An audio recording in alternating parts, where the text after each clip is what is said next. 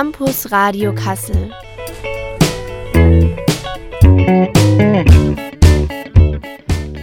Campus Radio Kassel. Im freien Radio Kassel auf 105,8 und im Webstream. Und damit herzlich willkommen zum Campus Radio. Heute mit Marion am Mikrofon. Ich war mit dem Aufnahmegerät unterwegs am Kulturbahnhof in der alten Nachrichtenmeisterei. Vielleicht einigen von euch bekannt, der Südflügel. Da gibt es unter anderem das Louis Spohr Museum und noch ein kleines Stückchen weiter das zweite langgezogene rote Backsteingebäude. Da hatte ich die Gelegenheit, mit einigen sehr interessanten Menschen zu sprechen und Interviews zu führen und jede Menge Vorortimpressionen Informationen einzufangen. Viel Spaß beim Anhören.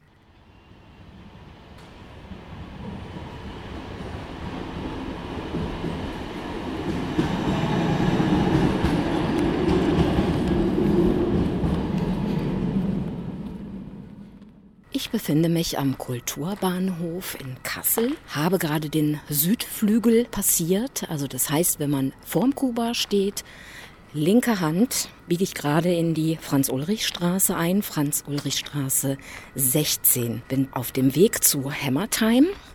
Da könnte man auf Anhieb den Namen einer Heavy-Metal-Band vermuten, ist es in dem Fall aber nicht. Es handelt sich um eine Do-it-yourself-Werkstatt. Ich bin dort verabredet mit der Gründerin und werde auch die Gelegenheit haben, noch mit weiteren Mitwirkenden, die sich dort engagieren, zu sprechen. Und bin schon sehr gespannt, was wir heute Abend erfahren werden. Schönen guten Abend, hallo. Guten Abend, hallo. Ja, ich sitze jetzt mit Simona, der Gründerin von Hammertime, zusammen in Begleitung von Tim. Und äh, die beiden werden uns jetzt ein bisschen was über Hammertime erzählen. Dann schlage ich vor, dass du, Simona, dich erstmal gerne vorstellen kannst. Ja, hallo. Ich bin Simona Meuse.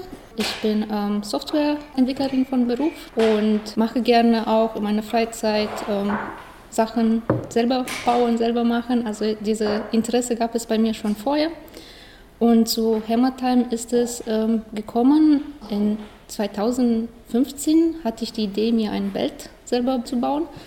Nur fehlte mir die Möglichkeit, das in der Mietwohnung zu machen, ähm, auch weil mir die Geräte gefehlt haben, aber auch weil ähm, ich Angst hatte, dass ich vielleicht, wenn ich in der Kreissäge da irgendwas mache, den Boden zerstören konnte. Und da habe ich angefangen, im Internet nach Hobbywerkstätten zu suchen. Das war meine Idee, wo ich vielleicht sowas machen könnte. Habe leider nur Kfz-Hobbywerkstätte in Kassel gefunden. Aber bei meiner Suche bin ich auf diesen Begriff von offene Werkstätte, Makerspaces gekommen und habe gesehen, dass das in viele äh, Städte in Deutschland schon gibt und fand das super, dass es einfach so einen, Raum gibt, wo man sich die Werkzeuge teilen kann. Man muss nicht alles kaufen oder mieten bzw. schleppen zu sich nach Hause, sondern man kann das alles vor Ort benutzen und auch Gleichgesinnte treffen. Ich knüpfe da gerne gleich nochmal dran an. Dann würde ich gerne aber auch den Tim mal fragen. Hallo Tim, vielleicht magst Hallo. du auch ein bisschen was zu deiner Person sagen? Ja, ich bin Tim. Ich kenne Simona von unserem ehemaligen Arbeitgeber und bin mehr oder weniger dann durch Zufall auch bei der Gründung damit reingerutscht. Ich selbst interessiere mich vor allem dafür, weil ich aus einer Heimwerkerfamilie komme. Mein Vater ist Schreiner, allerdings am Niederrhein, das heißt ein ganzes Stück weit weg. Da habe ich nicht die Möglichkeit, hier was zu machen. Und ja, wie Simona sagt, solche Maschinen, wie man sie in so einer Werkstatt bekommt, die hat man natürlich nicht zu Hause in einer kleinen Wohnung oder irgendwo im Keller stehen. Und deswegen ja, fand ich das allgemein sehr schön, schon mal so als Anfang, als so eine kleine Werkstatt, wo ich dann hoffentlich auch irgendwie Holzarbeiten mitmachen könnte. Und ja, letztendlich ist da ja noch wesentlich mehr jetzt draus geworden. Alles Sachen, die wir sehr toll finden, mit dem Recycling, Upcycling, dass wir gemeinnützig geworden sind und im Prinzip bei allen Sachen helfen, wo wir irgendwie können. Also das ist ein fantastisches Projekt geworden. Und ja, mittlerweile bin ich hier vor allem hinter den Kulissen tätig. Das heißt, ich helfe bei, den, bei der Buchhaltung, bei den Finanzen Und ähm, bei der Vereinsgründung, damals hatten wir nicht genug Leute für einen Verein, um einen zu gründen. Da hatten wir noch nicht genug Interessenten, die von Anfang an dabei waren. Deswegen hat Simona sich dann entschieden, eine UG daraus zu machen. Und jetzt möchten wir aber gerne in eine Vereinsstruktur, weil wir jetzt genug Leute haben. Und jetzt werden wir das parallel aufbauen aber wie gesagt, da kommen wir gleich nochmal drauf zu sprechen, denke ich. Genau, es ist eine GUG, also eine gemeinnützige Unternehmergesellschaft bisher, die Simona mit noch jemand anderem zusammengeführt hat. Und da seid ihr jetzt gerade in der Umwandlung begriffen. Ja, vielleicht nochmal vorab. Ähm, Hammertime ist jetzt keine klassische Reparaturwerkstatt. Ne? Also, dass man mit kaputten Gegenständen hierher kommt, sondern äh, es geht mehr darum, einfach auch kreative Ideen umzusetzen hier. Und ähm, zu experimentieren. Wir können es vielleicht nochmal vorwegnehmen. Also zu euch gehört seit diesem oder seit letztem Jahr das Repair -Café, äh, Repariercafé ist hier eingezogen. Da ist das dann möglich. Ne? Also da können wir auch gerne dann nochmal darauf hinweisen. Also können wir die Internetadresse dann auch noch durchgeben, wo man sich da hinwenden kann. Ja, aber euer Konzept ist eben ein bisschen ein anderes. Also das heißt, Ihr stellt, wie gesagt, die Werkzeuge, Geräte zur Verfügung, die Maschinen, aber auch, und das finde ich auch ganz wichtig, euer Know-how. Genau, also wir teilen unser Wissen, das ist also sehr wichtig in Hammertime. Und ähm, auch weil es nicht möglich ist, dass ein oder zwei oder ein paar wenige Personen alles äh, machen können. Also man kann nicht Fachexperte überall äh, sein. Und zum Teil haben wir Experten, also Personen im Fach, die zum Beispiel äh, gelernte Schreiner sind. Aber zum Teil haben wir auch äh, Menschen, die sich etwas äh, selber eingelernt, beigebracht haben. Und immer findet sich fast jemand, der irgendwo helfen kann.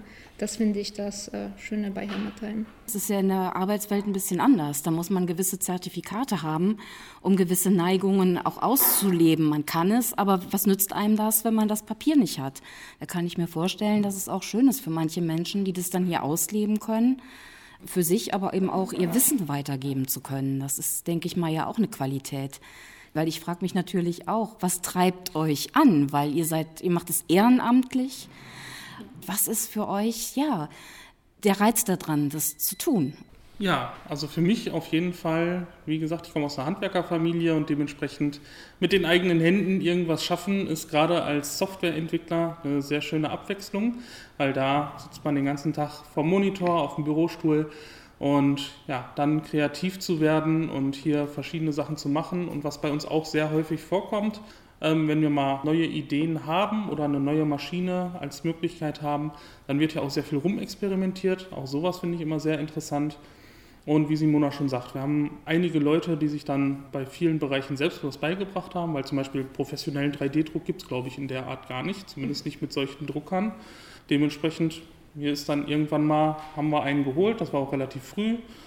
Und die Leute, die Interesse daran haben, haben das aufgebaut und es ist einfach schön, zu sehen, wenn die Leute was erschaffen oder auch, was natürlich auch möglich ist, aber nicht unser, unser Hauptfokus, wenn die Leute hier hinkommen und was reparieren. Und gerade durch das Repair Café haben wir da dann ja nochmal den, den Zusatz, dass wir auch da professionelle Hilfe jetzt mittlerweile haben. Aber es ist einfach schön, dass man sieht, wie Leute etwas daraus erschaffen und wie glücklich sie dann sind, wenn sie irgendwas Neues gemacht haben. Weil alle, die dann hier rausgehen, gehen mit einem Lächeln raus und sind stolz auf die Sachen, die sie hergestellt haben weil das in Eigenarbeit war. Auch wenn es noch so viel, noch so viel Aufwand war und noch so viel Lernen, was sie dabei machen mussten. Aber es ist ein sehr schöner Prozess und ein sehr kreativer Prozess.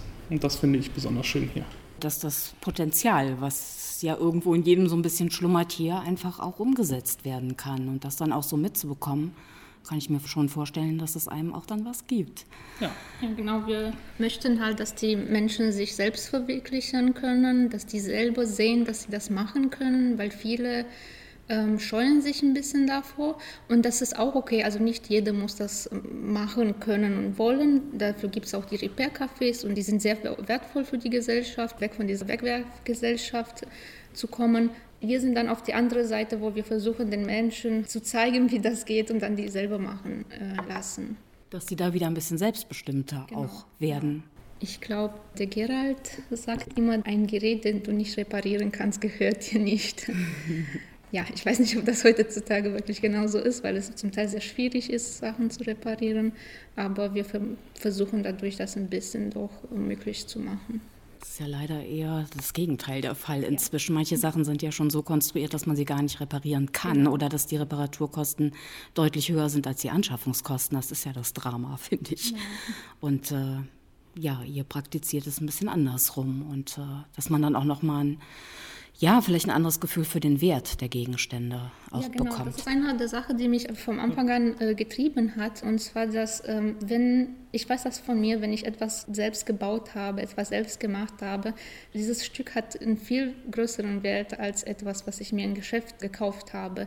Und dann werde ich damit auch besser umgehen. Und ich werde auch eher tendieren, das zu reparieren, als mir etwas Neues zu kaufen, wenn es mal kaputt gehen sollte. Die ersten Räumlichkeiten, die ihr hattet, das waren ungefähr 45 Quadratmeter, wenn ich da richtig informiert bin, so ähm, um den ähm, Dreh. Ja, ich glaube 47 Quadratmeter, das war der Raum, wo alle Geräte, die wir damals hatten, sich befanden haben. Und wir hatten noch einen kleinen Lager dazu. Ich bin ein bisschen drauf hinaus. Wir sitzen jetzt hier bei Hammertime in einer riesigen Halle. Ihr habt jetzt 250 Quadratmeter ungefähr. Und da frage ich mich dann, wie geht's dir damit manchmal, wenn du hier so stehst und wenn du nochmal vielleicht an die Anfänge zurückdenkst? Weil das ist ja ein riesen Entwicklungsschritt. Macht das nicht auch ein bisschen stolz? Ja, es macht mich tatsächlich stolz, aber ähm, nicht zwingend auf mich, sondern auf die Community, weil ohne die Menschen, die die Menschen, die eigentlich Hammertime sind, die Menschen mitmachen, äh, wäre das nicht machbar gewesen. Ich habe das zwar am Anfang gestartet und diese 47 Quadratmeter, das war das, was ich mir leisten konnte. Das war das Risiko, was ich eingehen konnte. Und tatsächlich war ich, bevor ich diesen kleinen Raum in Schülerviertel gemietet habe, war ich schon mal hier. Ich habe diese Räume gesehen. Ähm, bei der Nachrichtenmeisterei der Vermieter äh, Sebastian Fleiter hat mir das schon mal gezeigt. Und zwar ist hier die Miete pro Quadratmeter günstiger als wo wir vorher waren. Aber dadurch, dass es so viele Quadratmeter sind, ist die Gesamtmiete deutlich größer. Und das konnte ich da nicht am Anfang riskieren, dass das halt nicht funktioniert und wo kommt das ganze Geld und so weiter. Und deswegen haben wir erstmal klein gestartet. Das wusste ich noch gar nicht, dass du schon mal sogar hier warst. Da kann man ja sagen, dass dann ein gewisser Traum in Erfüllung gegangen ist. Kann man das so sagen, oder? Ja, ja. Ich habe vom Anfang an die Räume hier äh, gemocht und ich wusste auch, dass das unsere Nachbarn, die wir hier haben, das Flip dort, ähm, das sind super Nachbarn, die sehr gut zu uns passen, haben dieselbe Werte, die wir haben, zum größten Teil. Und der Ort ist hier einfach genial, äh, mitten in der Stadt, aber immer noch in ja. Industriellgebiet, aber auf jeden Fall Mischgebiet. Also man kann laut sein, äh, was man in viele Plätze in der Stadt nicht machen kann. Das ist ja, denke ich mal, schon mal wichtig, weil das wäre ja dann doch eine massive Einschränkung, ne? dass ihr nur zu bestimmten Tageszeiten dann aktiv sein ja. könntet oder so. Aber ich greife nochmal das Stichwort Community auf. Das ist ja das, was Simona sagte, alleine wäre das ja gar nicht so gegangen. Und damit würde ich doch dann gerne nochmal auch an Tim weitergeben, ne? weil du bist ja auch einer von denjenigen, ohne denen es auch gar nicht gehen würde. Ja, ganz genau. Also es gibt einige Leute, die wir hier haben, also haben so eine so eine Kerngruppe. Das sind halt auch die Leute, die dann hier regelmäßig unterstützen und die dann auch gemeinnützig hier arbeiten.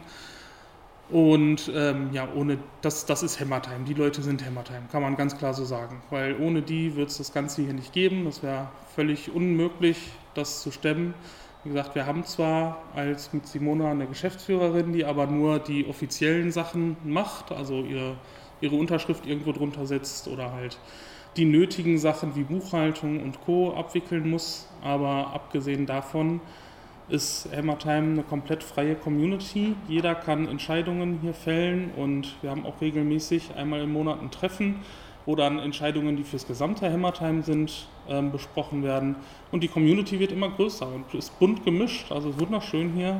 Man trifft aus allen Schichten, aus allen Regionen, aus allen Religionen und alles, was man sich vorstellen kann, trifft man hier. Und alle ja, haben das gleiche Hobby, alle gehen nett miteinander um. Es ist ein unglaublich schönes Umfeld und es macht einfach Spaß, mit den Leuten hier zusammenzuarbeiten. Und es wächst immer weiter und das hoffen wir auch. Wir sind jetzt natürlich auch ein wenig eingeschränkt worden durch Corona, das ist klar.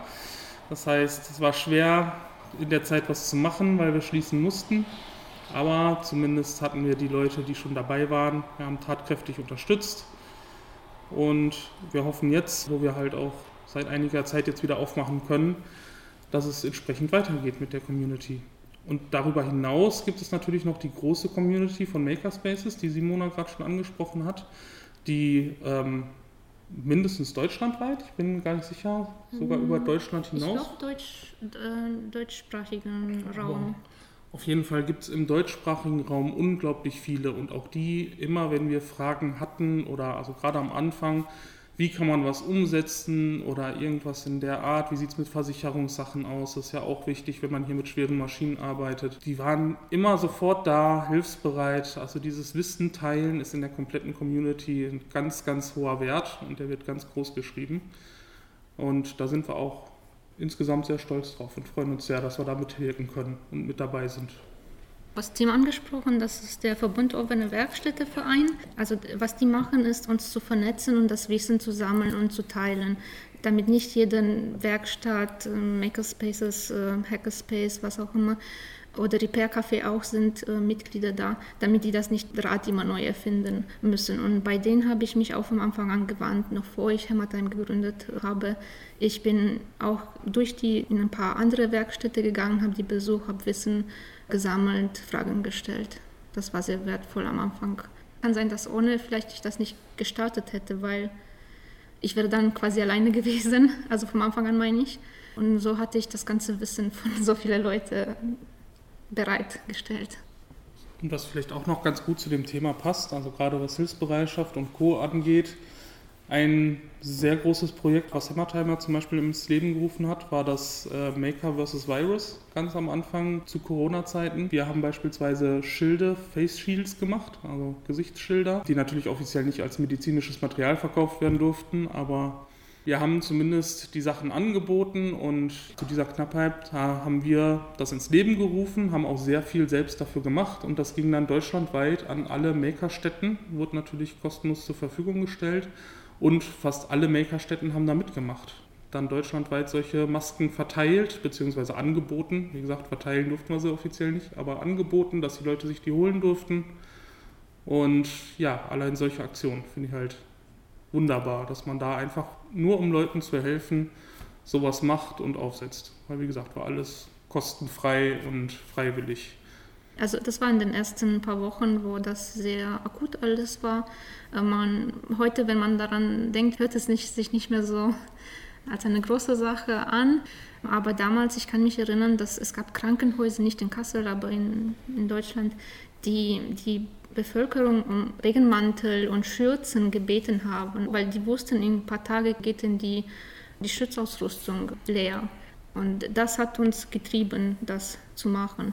Und ähm, nochmal anzusetzen, was Tim gesagt hat, also das, ähm, die Makerspaces haben das gemacht, die haben das koordiniert, aber es gab die ganze Unterstützung von der Community. Also jeder, der zu Hause einen 3D-Drucker hatte, hat mitgedruckt, weil das war, was äh, am meisten zeitintensiv ist. Die Plastikfolie konnten wir für den Geschichtsschilder hier schneiden, meistens, wenn man eine Laserkarte hat oder eine CNC-Fräse.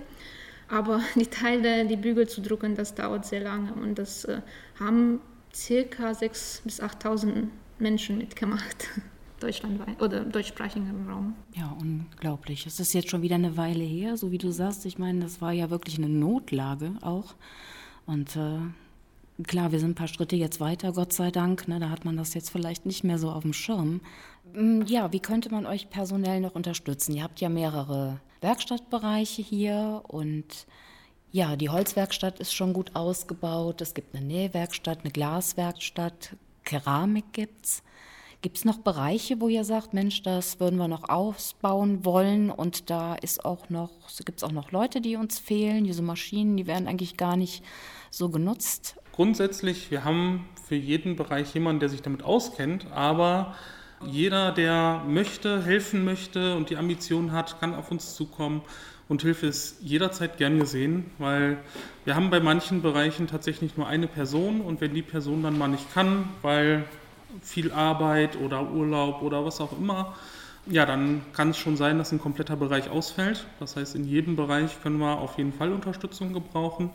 Und auch so generell. Wir haben auch Sachen, wo man nicht unbedingt das Fachwissen haben muss oder wo man dann auch die Möglichkeit hat, sich nach und nach Fachwissen anzueignen, wenn man möchte. Wie beispielsweise einfach bei so einer Werkstattbetreuung. Denn auch da müssen Leute hier sein, die dann, wenn irgendwelche Gäste kommen, die dann irgendwas herstellen möchten oder die einfach nur mal reinschnuppern möchten, die dann einfach betreut werden, denen man dann einmal erklärt, was ist hier alles aufgebaut. Und dafür muss man nicht unbedingt genau wissen, wie funktioniert jetzt welche Maschine genau, sondern nur, ja, was gibt es alles und wer wäre der Ansprechpartner dafür sodass man die Leute ja einmal einführen kann, mal fragen, was für Projekte die vielleicht machen wollen, weil die meisten Leute, die hier hinkommen, die haben schon irgendwie ein Projekt im Hinterkopf, was sie gerne erstellen möchten. Und wie gesagt, allein für solche Sachen können wir jederzeit Hilfe gebrauchen. Ja, und natürlich auch generell für den Ausbau der Werkstatt, weil es werden immer wieder neue Bereiche dazukommen, wenn Leute sind, die sagen, hier, ich habe dieses Spezialgebiet, was wir hier vielleicht noch nicht haben, dann kann man in der Gruppe darüber reden, ob man sowas ausbauen kann und möchte. Also ob wir generell als Hammertime da Interesse dran hätten und ob da insgesamt genug Interesse dran ist. Und natürlich auch, ob wir den Raum haben, weil mittlerweile, obwohl wir zwei große Räume hier haben, wird auch der langsam immer knapper, um große Maschinen aufzustellen. Also wir haben ordentlich ausgebaut seit damals. Aber generell, wer immer unterstützen möchte, ist sehr gerne gesehen, kann immer auf uns zukommen und mit uns sprechen. Und es gibt, wie gesagt, in allen Bereichen etwas. Und auch Sachen, die nicht unbedingt hier direkt mit vor Ort zu tun haben, haben zum Beispiel auch mittlerweile Leute, die sich auf Social Media ein bisschen austoben und die da entsprechend mhm. Werbung machen. Oder wir haben eine Webseite, die man pflegen kann. Und also auch solche Sachen, die ein bisschen im Hintergrund laufen. Auch da können wir immer Hilfe gebrauchen. Ihr habt es gehört, liebe Hörerinnen und Hörer. Welches Zeitbudget sollte man mitbringen? Also wir sind auch sehr unterschiedlich, wie viel Zeit wir hier rein investieren können. Leute, wir haben zum Beispiel jetzt einen jungen Vater dabei, der wird jetzt eine Weile wesentlich kürzer treten müssen, der vorher sehr viel gemacht hat. Es ist völlig unterschiedlich, wie viel Zeit die verschiedenen Leute hier reinstecken und grundsätzlich sind wir erstmal um jede Hilfe dankbar.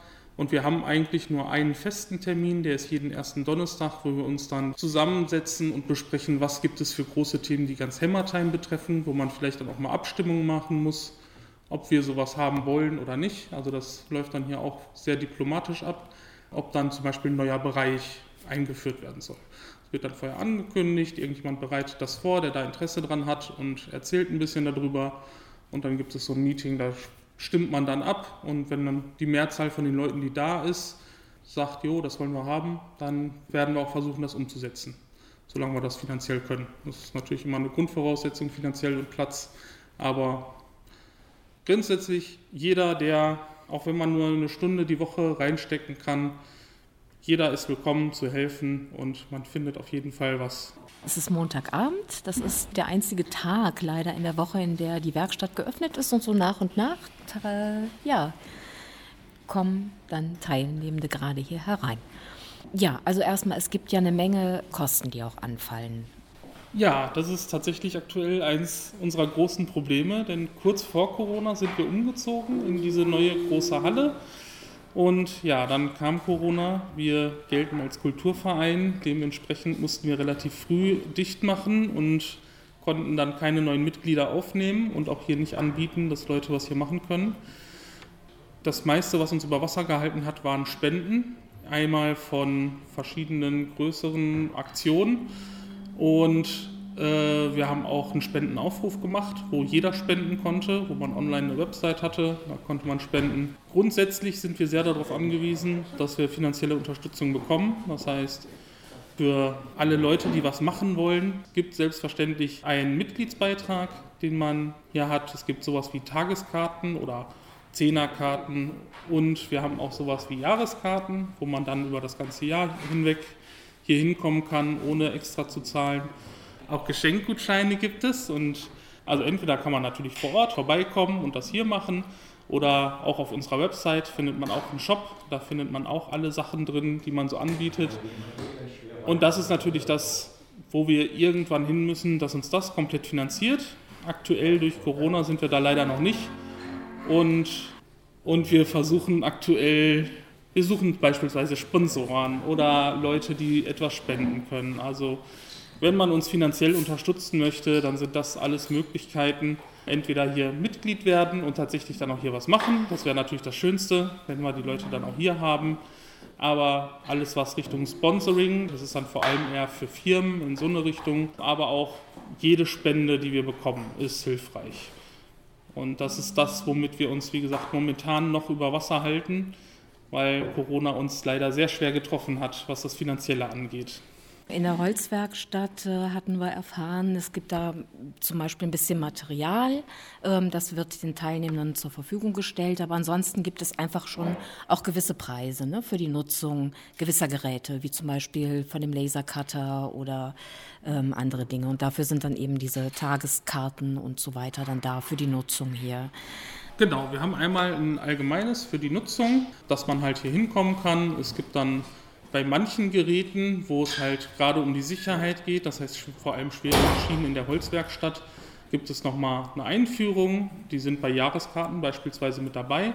Ansonsten gibt es da auch nochmal einen kleinen Kostenbeitrag. Und ansonsten sind es vor allem Sachen für Wartung. Das heißt, beispielsweise beim Laser gibt es pro Minute, die der Laser läuft, bezahlt man einen kleinen Beitrag, aber das sind Centbeträge. Also da sprechen wir jetzt von, ich glaube, 50 oder 60 Cent 40. pro Minute, sogar 40 nur.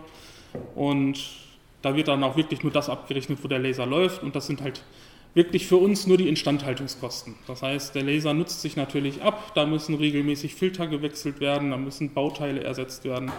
Und die Kosten fangen wir damit auf. Eine andere Sache ist noch, dass ihr auch eure Räumlichkeiten zur Verfügung stellt, zum Beispiel für Mitgliederversammlungen von anderen Institutionen. Das ist äh, noch so eine kleine, in Anführungszeichen, Einnahmequelle, weil ihr ja nicht Gewinn erwirtschaftet, sondern wirklich, um das hier am Leben zu erhalten. Und auch, dass ihr selber Workshops anbietet oder auch schon mal Drittanbieter hier Workshops geben lasst. Wenn jemand ähm, Workshops anbieten möchte und ähm, Platz dafür sucht, das kann man gerne bei uns äh, machen. Wir freuen uns auch sehr gerne, weil die Werkstatt wird natürlich nicht jeden Tag äh, oder zu jeder Stunde benutzt. Manchmal ist sie leer und das bringt halt wieder Leben hier zu uns. Dann fällt mir noch ein, also wir hatten ja darüber gesprochen, im Moment ist nur äh, montags geöffnet von 18 bis 21 Uhr. Zum jetzigen Zeitpunkt, wir wissen ja gerade alle wieder nicht, wie es so weitergeht, ja, es besteht aber auch die Möglichkeit, ähm, wenn jemand was machen möchte, wie zum Beispiel in der Keramikwerkstatt, dass jemand was brennen lassen möchte oder so, dann besteht durchaus die Möglichkeit, sich mit der Ansprechpartnerin, was in dem Fall die Kerstin dann wäre, in Verbindung zu setzen. Und das macht ihr auch in den anderen Werkstattbereichen, dass ihr so Einzeltermine macht, dass man sich dann auch mal hier treffen kann, das, was dann eben auch noch unter Corona-Bedingungen vertretbar und möglich ist. Genau, ja. Also wir haben zwar nur einmal, aktuell nur einmal die Woche einen Öffnungstag, ähm, weil da müssen auf jeden Fall immer jemand da sein, man muss äh, betreuen können, man muss von verschiedenen Bereichen unterstützen können. Aber das bedeutet nicht, dass in der Rest der äh, Woche nichts passiert, äh, sondern das wird, die Werkstatt wird von auch anderen Vereinen benutzt. Die Mitglieder, die sich besonders beteiligen, bekommen von uns auch Zugang und können deren Projekte auch außerhalb der Öffnungszeiten machen. Und wie du auch angesprochen hast, entweder gibt es noch Workshops oder manchmal gibt es auch Tagungen hier. Das bieten wir auch ein, dass man einfach nur den Raum benutzt, um sich zu treffen, weil für einige Firmen ist es interessant, mal außerhalb des Büro in so eine kreative Umgebung mal ein Meeting zu halten, zum Beispiel. Ihr habt ja dann eben teilweise doch auch mit Widrigkeiten einfach zu kämpfen oder der Druck ist da, der finanzielle, der mal größer, mal vielleicht weniger groß ist. Im Moment ist er sehr groß, einfach auch durch die aktuelle Lage. Simona, wie ging es dir? Hattest du schon mal Momente, wo du gedacht hast, wir packen es nicht? Oder ich selbst, ich habe jetzt auch irgendwie, nee, ich mag nicht mehr, ich will nicht mehr. Gab es sowas mal? Etwas in der Richtung gab es leider ein paar Mal. Ich würde sagen so zwei, drei Mal bis jetzt. Ich glaube, die letzten zwei Mal während jetzt der Corona-Phase. Ich hatte aber auch immer Hoffnung oder ich habe das, das Gute in den Menschen äh, gehofft und das ist auch passiert. Also wir haben es bis jetzt immer geschafft, auch wenn es mal ziemlich knapp war. Momentan sind wir wieder in so einer Situation und ich würde mich sehr freuen, wenn wir dadurch gemeinsam rauskommen, weil es wäre sehr schade, wenn Hämatheim nicht mehr existieren würde. Also man merkt ja, ihr steht da auch richtig dahinter und ich kann mir dann auch vorstellen, dass ihr eben auch wieder gesagt, gemeinsam, einfach die Gemeinschaft ist, die es macht, dass ihr euch dann auch gegenseitig stützt, kann ich mir gut vorstellen. Ja, auf jeden Fall. Also tatsächlich eine der, der Fälle, da ging es tatsächlich Da waren wir kurz vor der Entscheidung, machen wir jetzt weiter oder machen wir Hammertime zu, damit Simona als Gesellschafterin zumindest noch ohne Schulden da rauskommt. Und da haben wir alle gemeinsam entschieden und natürlich mit Simonas Zustimmung, dass wir es weiter versuchen. Und das hat dann auch zu dem Zeitpunkt gut geklappt. Aber wir sind immer noch nicht an der Stelle angekommen, dass wir finanziell sorgenfrei hier weitermachen können. Das ist unser erstes großes Ziel und dann vielleicht sogar irgendwann wäre es sehr schön, wenn wir ein, zwei der aktuell ähm, gemeinnützigen Mitarbeiter, die arbeiten alle umsonst noch, wenn wir davon vielleicht ein oder zwei dann mal Vollzeit anstellen könnten, dass man hier auch wirklich nochmal wesentlich mehr machen könnte, weil dann könnte man wesentlich häufiger aufmachen, dann könnte man ganz andere Sachen angehen, die Projekte nochmal wesentlich äh, fokussierter durchziehen, aber aktuell scheitert es leider an den Finanzen, was das angeht. Gibt es noch irgendwas, von dem ihr sagt, was noch nicht zur Sprache gekommen ist, was ihr gerne noch ansprechen möchtet? Es ist halt noch so eine Sache, wir wissen von anderen offenen Werkstätten, dass die von ihren Städten unterstützt werden. Wir versuchen gerade natürlich auch in Kassel und in der Stadt Kassel äh, da Unterstützung zu suchen. Das wäre natürlich eine Riesenhilfe für uns. Aber da suchen wir aktuell noch die richtigen Ansprechpartner und die richtigen Möglichkeiten, um da irgendwie Fuß zu fassen und die Stadt mit zu involvieren.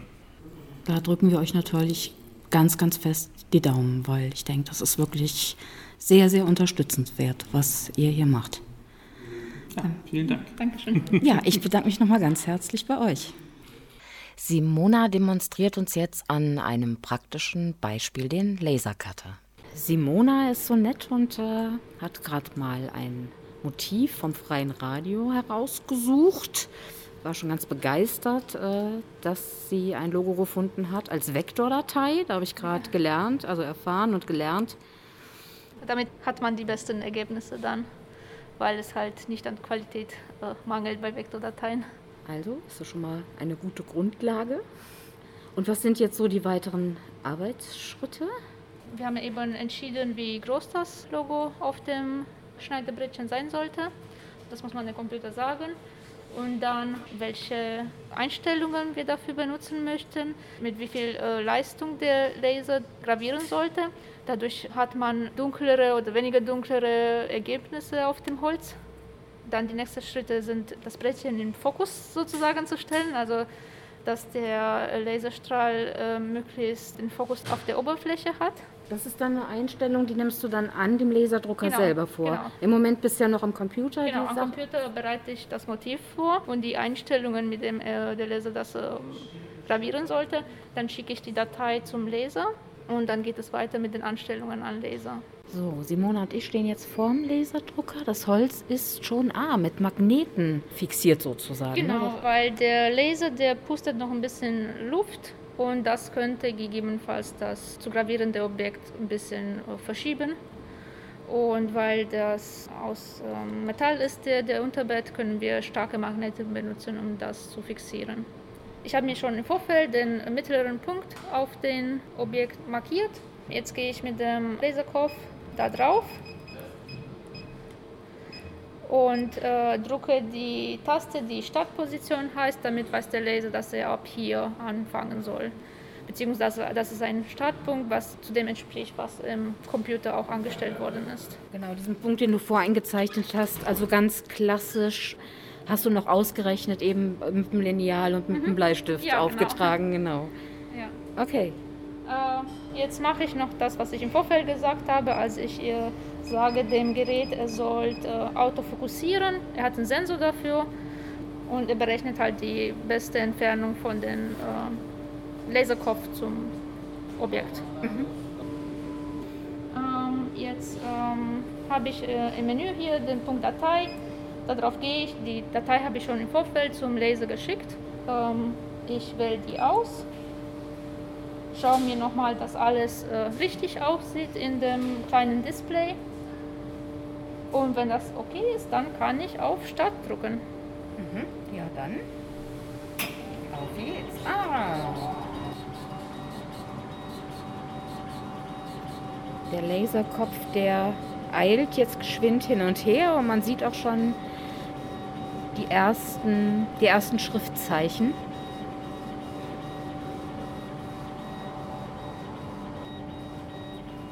Das hat schon ein bisschen was Meditatives, wenn man da so drauf schaut. Ja, das stimmt.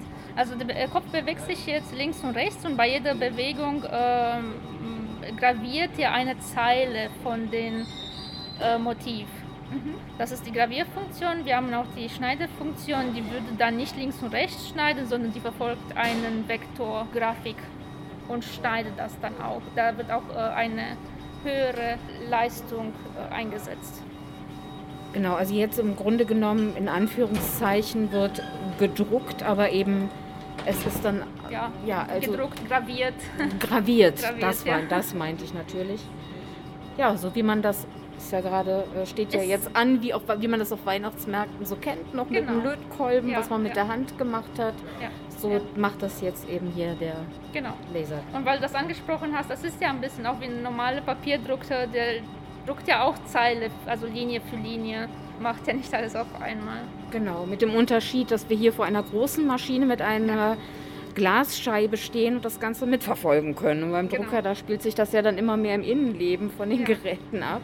Und wir drucken nicht mit Tinte, sondern wir brennen das quasi in den Material rein. Also dann praktisch durch die Hitze. Ja. Deswegen, man sieht hier nämlich auch Qualm. Genau, ein bisschen Rauch, das ist aber kein Problem, das ist normal. Und äh, dieser Rauch wird von der Filteranlage abgezogen und äh, gereinigt und so wieder raus, wieder gelassen. Also die Luft. Die Cutter-Funktion werden wir dann in dem Fall hier nicht miterleben, weil es auf ein vorgefertigtes Frühstücksbrettchen aufgedruckt wird. Und normalerweise, wenn der Cutter dann zum Einsatz kommt, fällt ja auch mal ein bisschen Abfall an. Und hier neben dem Gerät steht eine große Kiste mit diesen Abfällen und hinten an der Wand, da gibt es eben auch so zu einer Collage zusammengefügt. Ja, da ist eine künstlerische Collage entstanden mit diesen Resten. Auch daraus kann man dann noch ja. was machen. Wir haben uns gedacht, wie wir die verwenden würden. Das sieht ja so nach äh, sehr willkürliche Objekte aus, die wir dann auf eine Collage draufgeklebt haben. Und wir dachten uns, dazwischen verstecken wir ein paar richtige Motive, wie zum Beispiel ein Hammer, und so weiter. Und die sollte man da wie sozusagen wie bei Wo ist Waldo erkennen für Kinder oder wer Lust hat. Ja. Ähm, das äh, Ergebnis ist jetzt fertig. Jetzt könnte man entweder das so annehmen oder ich finde es ist ein bisschen zu blass. Aber das ist ja Geschmackssache. Wenn man möchte, dass es ein bisschen intensiver die Farbe ist, entweder hätte man von vorne aus mehr Leistung benutzen können, wenn man vorher das auch getestet hätte auf dem Frühstücksbrötchen. Oder man kann nochmal dasselbe nochmal fahren. Sollen wir das machen? Das sind drei Minuten. Dann machen wir das, ja. Okay. Dann mache ich dasselbe nochmal. Ich starte einfach. Ja, wir hatten extra schon ein helleres Brettchen genommen, damit der Schriftzug, das Logo und die Schrift gut zu sehen ist. Aber stimmt, so ein bisschen mehr dahinter ja. kommt bestimmt gut. Das sind halt Naturmaterialien und das weicht immer sowieso von einzelnes Frühstücksbrettchen zu einzelnen Frühstücksbrettchen ab. Aber jetzt wusste ich nicht genau, was für ein Holz das ist und wie viel Leistung ich benutzen soll. Daher manchmal muss man einfach nur ein bisschen experimentieren. Ja. Das merkt man ja dann. Ja. Und dann denke ich mal, ist ja besser so rum als andersrum. Jetzt kann man ja noch mal, kann der Laser nochmal drüber fahren. Genau, Wenn es ja. zu dunkel geworden wäre, dann wäre es halt ja. halt so gewesen. Ja, ne? genau, da kann man nicht mehr viel machen danach.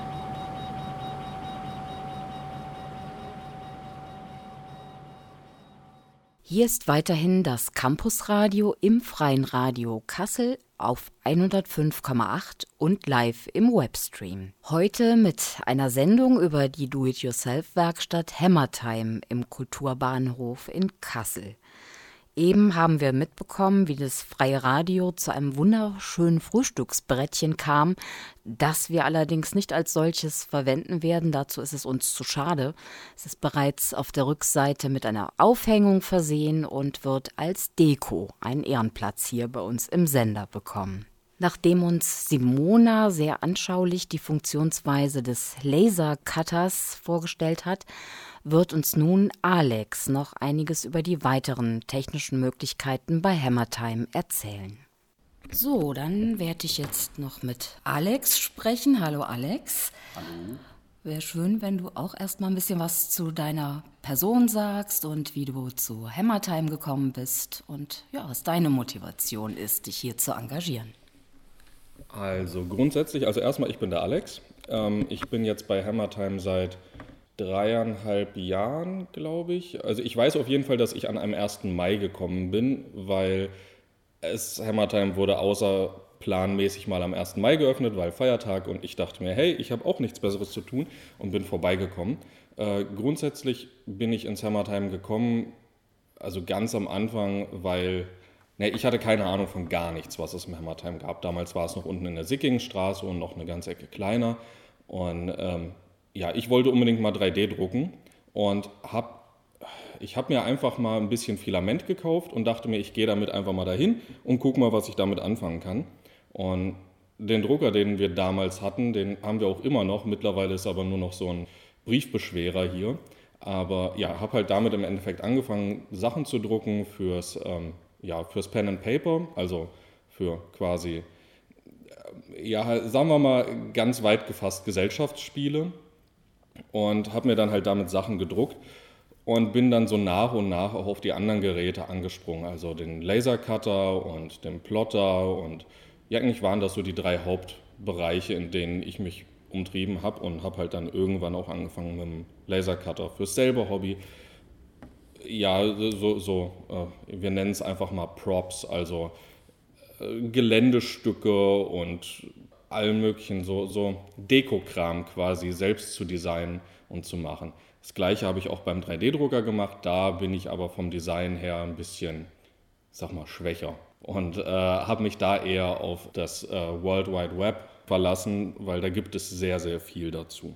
Zu meiner Motivation selbst hier, ich, ich weiß es tatsächlich gar nicht, ich habe einfach Bock, es macht einfach Spaß, also Jetzt vor Corona war es natürlich noch eine ganze Ecke angenehmer, weil man sich sehr viel häufiger getroffen hat hier. Man versteht sich halt mit den Leuten ganz gut, man bastelt an allen möglichen Projekten und selbst wenn es dann zu Hause mal, ich sag mal, keine Verwendung für irgendein Projekt gibt, was besonders Spaß macht, also wo man sich einfach vorstellt, dass das Projekt cool ist und ähm, es macht Spaß, das zu machen, aber man hat zu Hause keinen Platz, sind unsere Hallen hier groß genug, dass man es zur Not hier irgendwie an die Wand hängen kann. Also es macht tatsächlich einfach Spaß. Also bei mir ist es wirklich hauptsächlich so. Also ich, es ist nicht so, dass ich großartig ähm, nützliche Sachen mache, wie zum Beispiel in der Holzwerkstatt selber Tische oder Stühle oder so für mich herstelle. Oder mit dem 3D-Drucker irgendwelche nützlichen Gadgets mache, wie Haken für Rollen, äh, ne, für irgendwelche hier gelben Säcke und so weiter, die ich mir dann irgendwo hinhänge. Nee, ich mache tatsächlich hauptsächlich Spaßkram hier und ähm, das ist aber auch das, was mich hauptsächlich hier hält. Es macht halt Spaß.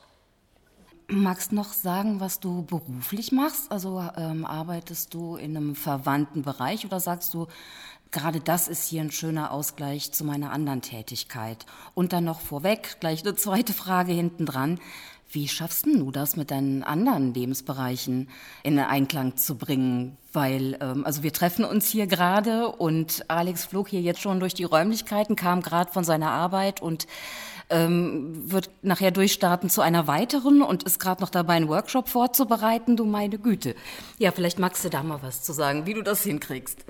Also erst einmal, mein Beruf selbst hat gar nichts hiermit zu tun. Also ich sag mal, so im weitesten Sinne könnte man ein paar Parallelen schlagen, aber eigentlich bin ich Biologe und ähm, arbeite als Projektmanager darin, dass ich Pathologen, also ähm, Ärzte, darauf trainiere, dass sie richtige Diagnosen bei der Evaluierung von Krebsarten durchführen. Also ich bin für das Training dieser Pathologen zuständig, aber auch für verschiedene Projekte. Ähm, alles tiefergehende ist ein bisschen komplizierter und das äh, würde zu weit gehen. Aber im Endeffekt bin ich dafür zuständig und ich sag mal, wenn man es ganz weit fasst, kann man sagen, dass mit Workshops habe ich hier auch ein bisschen was mit Training von Leuten zu tun. Aber sonst hat das eigentlich gar nichts miteinander zu tun. Also das, was ich hier mache, ist halt wirklich so ganz fern davon ab. Und äh, ja, das, ich sag mal, übereinbringen mit dem Privatleben ist äh, gelinde gesagt bei mir schwierig. Es füllt meine Freizeit schon ziemlich aus, Ähm, aber dadurch eben, dass es für mich tatsächlich Hobby ist, ist es halt auch ein Ausgleich. Dadurch gehört es halt mit ja, zur Freizeit quasi dazu, weil es gleicht halt schon die Arbeit an sich aus. Ja, wenn man hört, was du beruflich machst, und du hast ja vorher gesagt, du kommst hierher und die Dinge, die du hier fabrizierst, äh, dass es ja mehr Spielerei ist. Aber ich denke mal, vor dem Hintergrund deiner Arbeit, die du hast, ähm, kann ich das sehr gut verstehen, wenn du ähm, ja äh, mit Krebsdiagnosen zu tun hast. Das ist ja nun mal eine sehr ernste Sache, dass man da einen entsprechenden Ausgleich braucht. Im Folgenden wird uns Alex durch den Technikbereich führen und wird uns als erstes die 3D-Drucker vorstellen. So, ja, dann stehen wir jetzt hier davor. Ich denke, ich lasse jetzt, überlasse jetzt einfach mal Alex das Wort. Also grundsätzlich haben wir hier eine kleine 3D-Druckecke und in dieser Ecke haben wir für die Leute, die sich auskennen, zum einen Resin-Drucker als auch FDM-Drucker. Das heißt, wir haben zwei verschiedene Verfahren hier. Für die, die sich nicht auskennen, kann ich ja ein bisschen weiterfassen. Wir haben einmal ein eher ich sag mal, sehr günstiges, sehr einfaches und ähm, ja nicht ganz so genaues Verfahren. Das ist das FDM-Druckverfahren. Dabei wird äh, Plastik im Endeffekt, also es gibt verschiedene Plastiksorten, aber im Endeffekt wird Plastik geschmolzen und Schicht für Schicht aufeinander getragen und so wird halt das 3D-Druckteil nach und nach zusammengesetzt. Das ist halt, man nennt es ein additives Verfahren.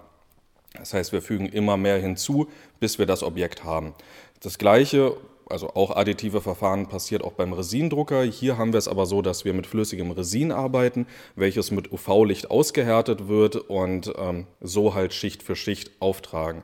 Dadurch, dass wir hier mit Licht arbeiten und nicht mit einzelnen Schichten von Plastik, ähm, ist das Ganze sehr viel genauer, aber auch eine ganze Ecke dreckiger. Das flüssige Resin ist zum einen erst einmal, ich sage einfach mal weit gefasst, ungesund kann Allergien auslösen und sollte deswegen zum Beispiel nicht mit der nackten Haut in Berührung kommen und erst recht nicht darauf aushärten. Und deswegen muss hier halt auch mit äh, Nitrilhandschuhen gearbeitet werden. Es muss vorsichtig gearbeitet werden. Es muss mit Alkohol äh, sauber gemacht werden, nachgehärtet und so weiter. Du sprichst von den Chemikalien, die ja nicht sehr gesund auch teilweise sind und auch überhaupt. Es wird hier viel mit Plastik gearbeitet. Auf der einen Seite wird hier ja auch in der Werkstatt viel gemacht in Sachen Nachhaltigkeit, dass man versucht, so viel es geht zu verwerten. Und da ist natürlich meine Frage, ja, wie ist es vertretbar, dann trotzdem mit diesen Materialien hier zu arbeiten? Also grundsätzlich ist es natürlich, wie schon gesagt, Plastik. Und Plastik ist nach Möglichkeit will man es natürlich vermeiden. Das, was ich mache, ist äh, ganz ehrlich, da kann man nicht viel sagen. Das ist unnütz, das ist Spaßkram, aber da könnte ich mir halt das Plastik auch kaufen, also die Plastikfiguren. Dementsprechend tatsächlich vertretbar ist es höchstens, wenn man sagt, naja, man muss halt auch ein Hobby haben, sonst aber nicht. Sehe ich zumindest so. Bei den 3D-Druckern, was aber die meisten Leute mitmachen, ist eher Ersatzteile. Gerade so im FDM-Verfahren, die 3D-Druckteile sind häufig recht widerstandsfähig. Viele machen halt, was ich vorhin schon angesprochen habe, auch nützliche Teile. Viele machen sich damit auch Ersatzteile bei kaputtgegangenen Geräten. Wir haben zum Beispiel beim Hammertime auch schon, ich glaube, zwei oder drei Workshops gehabt, wo es darum ging, mit dem 3D-Drucker alte Geräte zu reparieren, für die es zum Beispiel keine Ersatzteile gibt oder wo es einfach so ist, dass die Ersatzteile einfach fürchterlich teuer sind, weil sie halt naja, nur von einem einzigen Hersteller verkauft werden. Und gerade für sowas ist das Internet sehr angenehm, denn es gibt eigentlich immer jemanden, der hat ein Gerät ebenfalls schon kaputt gemacht und braucht ein Ersatzteil und hat sich dafür ein Ersatzteil modelliert, was man dann einfach runterladen und ausdrucken kann.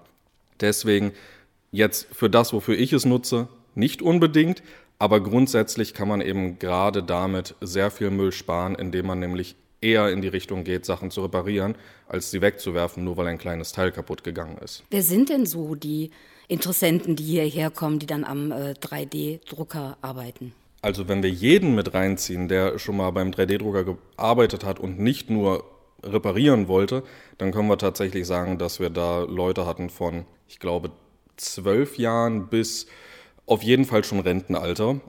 Gerade die Älteren gehen dann eher in Sachen Reparaturen, die anderen gehen eher in Sachen ja, wieder Spaßkram. Also ne, irgendwas zum Spielen, irgendwelche, zum Beispiel ein Modell von einem Herzen, das über ein äh, Zahnradmechanismus gedreht und auseinandergenommen werden und dann wieder zusammengesetzt werden kann. Es ist nicht unbedingt nützliches, aber wenn man sowas mit reinzieht, dann tatsächlich von, ich weiß nicht, ob er 12 oder 13 war, aber bis hoch ins Rentenalter ist hier eigentlich jeder dabei. Es ist auch ziemlich simpel, sobald man die Grundlagen verstanden hat. Und dann geht es eigentlich fast wie von allein. Ja, apropos Grundlagen, du bietest auch Workshops an, richtig? Nicht für den 3D-Drucker. Ah, das macht unser Sebastian. Okay, alles klar. Genau. Aber grundsätzlich werden Workshops auch hier genau. angeboten genau. bei euch? Genau. Also wir hatten jetzt zum Beispiel vor ein paar Tagen erst einen äh, 3D-Druck-Workshop, den hat unser Sebastian gegeben, der betreut hier mit, also mit den 3D-Druckbereich. Ähm, da ging es tatsächlich darum, dass man selbst irgendwelche Teile modelliert, zum Beispiel Gehäuse für kleine Raspberry Pis, also Minicomputer oder ähnliches, selber modelliert und dann mit dem 3D-Drucker ausdruckt. Sowas ist hier zum Beispiel auch möglich und wird hier auch regelmäßig angeboten. Natürlich werden auch fortgeschrittene Kurse angeboten, aber ich sag mal, für die meisten reicht eigentlich der Einsteigerkurs, um überhaupt reinzukommen und dann geht es eigentlich fast wie von selbst, sobald man Spaß hat. Und die Workshops, die bietet ihr über die VHS an, ist das richtig? Äh, momentan ja. Wir wollen gerne natürlich selber auch äh, in die Richtung, ja, dass wir die direkt über uns anbieten, also über unsere ähm, Internetseite, aber aktuell hauptsächlich über die VHS, weil wir natürlich auch eine größere Reichweite brauchen und die VHS uns diese natürlich bieten kann. Die VHS ist da aber auch sehr freundlich und möchte, wenn ich mich richtig erinnere, keine Gebühren von uns dafür haben. Das heißt, ähm, ja, hauptsächlich über die VHS momentan. Ja, das heißt, wer sich dafür interessiert, der kann gerne mal einen Blick ins VHS-Heft werfen oder auf die Website von der VHS und wird da bestimmt fündig werden. Ja, was gibt es denn noch so im Technikbereich? Also ich weiß zum Beispiel, dass ihr auch eine, ein Gerät habt, eine Maschine, ein Apparat, mit dem man Fototassen bedrucken kann. Das ist ja auch eine sehr schöne Sache und jetzt vielleicht auch gerade vor Weihnachten noch mal was für den einen oder anderen. Genau, was du meinst, sind unsere Transferpressen. Wir haben hier insgesamt vier an der Zahl. Davon sind zwei Stück für T-Shirts oder ich sag mal andere glatte Stoffe gedacht. Dann haben wir eine, die ist zum Beispiel für Mützen, Kappen oder aber auch, was ich jetzt schon ausprobiert habe oder vor einer Weile schon, äh, sind Masken, also diese typischen selbstgenähten Masken kann man damit bedrucken. Und dann haben wir noch eine weitere Transferpresse, die ist für Tassen. All die Transferpressen funktionieren zum einen mit spezieller Transferfolie, die wir hier auch da haben, die mit dem Plotter zurechtgeschnitten wird oder aber auch mit spezieller Transfer, mit speziellem Transferdruckpapier, was mit unserem Drucker, also mit dem Laserdrucker, bedruckt werden kann und das kann dann zum Beispiel auf Tassen oder auch eben T-Shirts, Kappen und so weiter übertragen werden. So, wir haben jetzt noch mal einen Blick durch die Werkstatt geworfen und äh, schauen gerade, was wir euch noch vorstellen können. Und da sind wir auf die Lötecke gekommen. Die haben wir nämlich noch gar nicht angesprochen. Und da kann Alex auch noch mal ein bisschen was zu sagen. Ja, unsere Lötecke selbst ist wie du gerade schon gesagt hast, klein. Das trifft es ganz gut, wird momentan auch eher weniger benutzt, ähm, beziehungsweise ist jetzt tatsächlich gerade in Nutzung. Da werden nämlich momentan noch weitere 3D-Drucker, die wir geschenkt, schrägstrich gespendet bekommen haben, nochmal umgebaut äh, oder wieder zusammengesetzt oder überhaupt erst wieder zum Laufen gebracht. Aber grundsätzlich haben wir hier eine kleine Elektronikecke, in der man eben gerade so kleine Lötarbeiten machen kann. Wir haben alles Nötige dafür da. Das heißt, wenn man mal irgendwie ein technisches Gerät reparieren muss, weil es irgendwo ich weiß nicht, einen Lötbruch gab, kann man das hier bei uns auf jeden Fall auch machen. Und wir haben selbstverständlich, wie für alle Ecken, auch hier jemanden ähm, da, der sich damit auskennt, der da unterstützend beiseite stehen kann und der einem vor allem auch beibringt, wie man das selber machen kann, um es dann in Zukunft eben ja, selber machen zu können. Ja, lieber Alex, dann bedanke ich mich ganz herzlich, wünsche weiterhin frohes Schaffen und dann jetzt aber auch erstmal einen schönen und hoffentlich erholsamen Urlaub für dich bald. Stunde oder zwei muss ich noch arbeiten, aber dann ist Urlaub. Dann ist Urlaub. Gut, da wünschen wir eine schöne freie Zeit. Dankeschön. So viel zu meinem Besuch bei Hammertime. Ich hoffe, es hat euch genauso viel Spaß gemacht wie mir und dass für euch auch einiges Interessantes und Neues mit dabei war. Wer sich gerne noch selber ein bisschen über Hammertime informieren möchte, hier die E-Mail-Adresse, das ist www hammertimekassel.de. Hammertime Kassel in einem Wort durchgeschrieben. Und wie versprochen auch die E-Mail-Adresse vom Repariercafé in Kassel. Das ist www.repariercafé-kassel.de. Wir haben ja heute schon einige Werkstattbereiche kennengelernt. Den größten Teil haben wir noch ausgespart, und zwar die Holzwerkstatt. Die möchten wir gerne in einer eigenen Sendung behandeln, und zwar in 14 Tagen könnt ihr die dann hören. Als kleinen Vorgeschmack jetzt hier gleich ein Auszug aus einem Interview mit Gerald Eckhardt danken uns ganz herzlich fürs Zuhören heute und freuen uns natürlich, wenn ihr in 14 Tagen auch wieder mit dabei seid. Bis dahin eine gute Zeit und ja, bis in 14 Tagen. Tschüss. Ich komme vom Werkstoff Holz. Und dieser Werkstoff ist einer, wenn da ein Stuhl kaputt geht, äh, dann kann ich ihn reparieren in aller Regel. Wenn so ein Pressspanmöbel kaputt geht, dann kann ich es einfach nur nehmen und wegschmeißen und ich kann es noch nicht mal vernünftig verbrennen, weil äh, diese Holzwerkstoffe, diese industriell gefertigten Stoffe von Spanplatte über USB bis zur Multiplexplatte, die werden mit einem enormen energetischen Aufwand hergestellt, um dann mit einem enormen energetischen Aufwand transportiert zu werden. Von, nehmen wir die Multiplexplatte, die kommt aus Sibirien in der Regel, das ist äh, sibirische Birke. Äh, die wird da gekocht und verleimt und mit hohem Hochdruck verpresst um dann als Plattenmaterial hier zu landen. Dann wird es wieder mit einer CNC-Maschine oder anderen hochenergetischen Verfahren bearbeitet, um dann in Möbel gepackt zu werden, die nichts taugen. Ja, das ist ein Wahnsinn, der da passiert. Und dieser Wahnsinn, dem möchten wir hier ein bisschen was entgegensetzen. Oder dem möchte ich etwas entgegensetzen mit dem Holzbereich.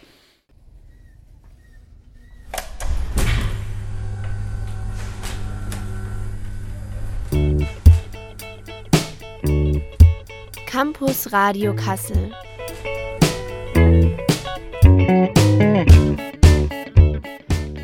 Campus Radio Kassel. Im freien Radio Kassel auf 105,8 und im Webstream.